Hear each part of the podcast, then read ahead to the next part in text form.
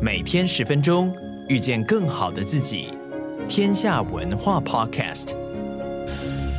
大家好，我是丁学文。时间很快啊、春节假期也过去一个多礼拜了。这个世界呢，还是非常的精彩。今天我准备跟大家分享一个地缘政治的议题，一个财经世界的议题啊、然后，因为这期的经济学人封面故事跟我想分享的这个乌俄战争啦，或者制裁啦比较类似，所以我今天就不特别推荐哦经济学人的封面故事哦。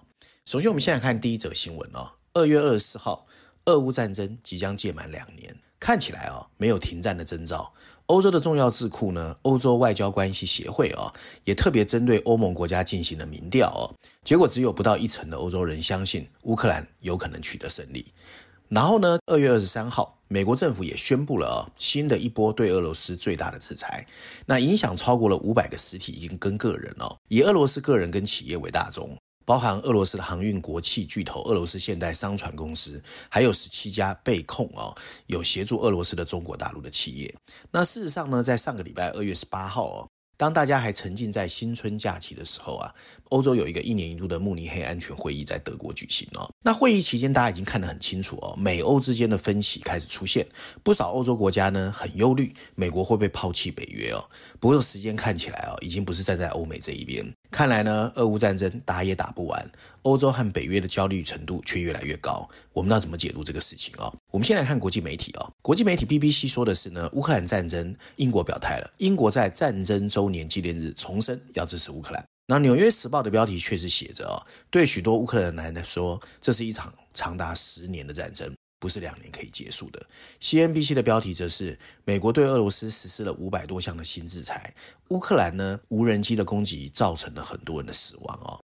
说真的哦，这是一场令人鼻酸的乌俄战争。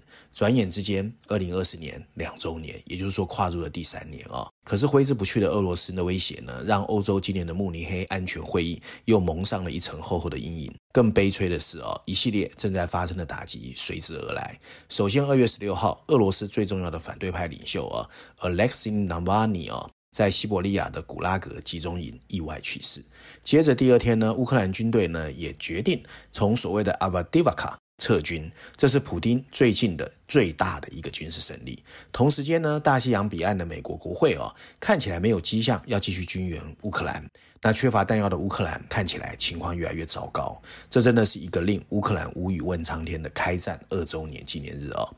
那美国国会为什么会有这样的僵局哦？其实。反映的是一个川普现象哦，因为大家知道。川普非常反对援助乌克兰，而且让共和党议员都变得畏手畏脚。如果川普真的重返白宫了，他最近已经说了一段话哦，在一个公开场合的时候，南卡罗来纳州哦，他说呢，你没有付钱，想当个赖账的人，如果是这样，美国不会保护你，我甚至要鼓励俄罗斯为所欲为。所以川普讲了这个话之后啊，整个国际情势又开始有了一些慌张哦。那事实上，随着俄罗斯的威胁日益增强，西方的威慑力量却在减弱，主要当然是美国对乌克兰的支持一直在动摇，但这也是因为川普可能不会和欧洲走到一块哦。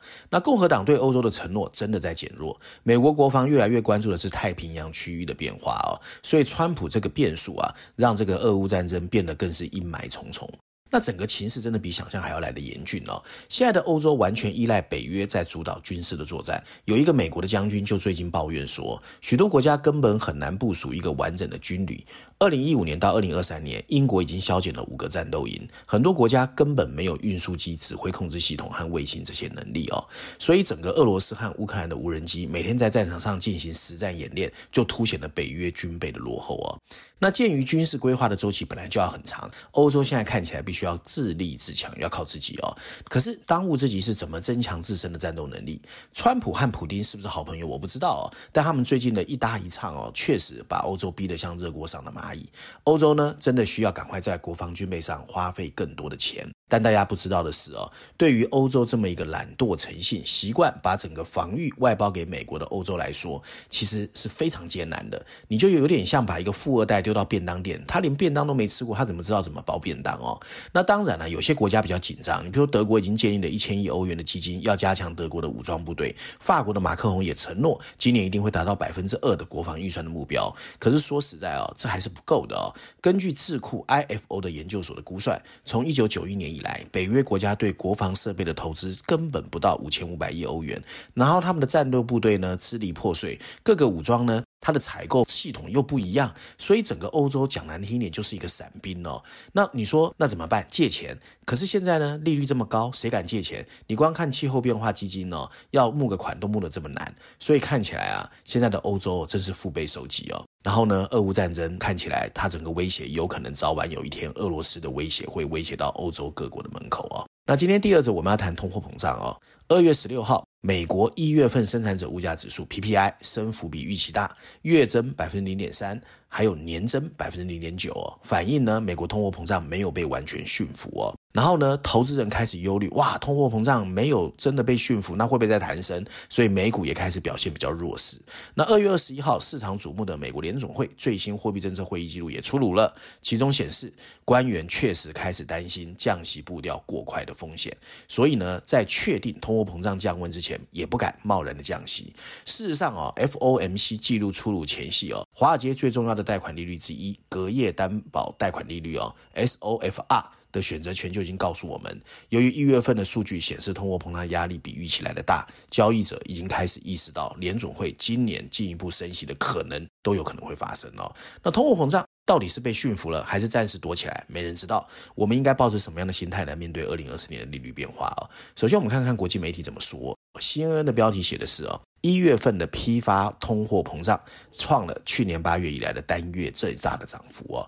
伦敦金融时报的标题是：第二波通货膨胀会不会让人工智慧的热潮变成一个不满的冬天哦？然后财富杂志 Fortune 哦。的标题是，他举了一个雀巢哦，当高通货膨胀给雀巢一个向消费者收取更高费用的理由的时候，它确实可以赚更多钱。但随着价格水准的提高，食品制造商表示经济增长不看好哦，所以现在看起来又是扑朔迷离哦。那通货膨胀到底有没有被打败，还是它其实正在反弹？这个问题现在真的在困扰全球的资本市场，还有债券市场，甚至左右全球经济的前景。我们应该都还记得哦，在去年岁末年初的时候，联总会啊，他还宣布，他已经战胜了美国物价的急速上涨，债券殖利率也因为多次降息的预期而展开暴跌。可今天看起来，这些想法有可能为时过早。过去三个月哦，不包括食品和能源的核心消费者物价指数年增率是百分之四，高于截至八月的过去三个月的百分之二点六哦。所以消费者对明年的通货膨胀的预期又开始回升了。那通货膨胀如果比预期来的凶悍，那你说要马上转向鸽派，就没有人敢说得准哦。而且每个国家的情况不一样哦。你比如说欧元区一月份的物价大幅上涨，瑞典一月份的通货膨胀也在上升，澳洲的储备银行最近甚至警告，通货膨胀需要再过一段时间才可能维持低位，而且稳定下来。在任何地方，特别是美国。通货膨胀的复苏有可能推迟降息。那如果降息一旦没有来到，金融市场一定会先反应，因为本来在去年年底的时候，很多人都认为降息是早晚的事。如果真的要了解正在发生的状况，其实不是从供给链看哦，这次要从需求模式去看哦。我为什么这么说？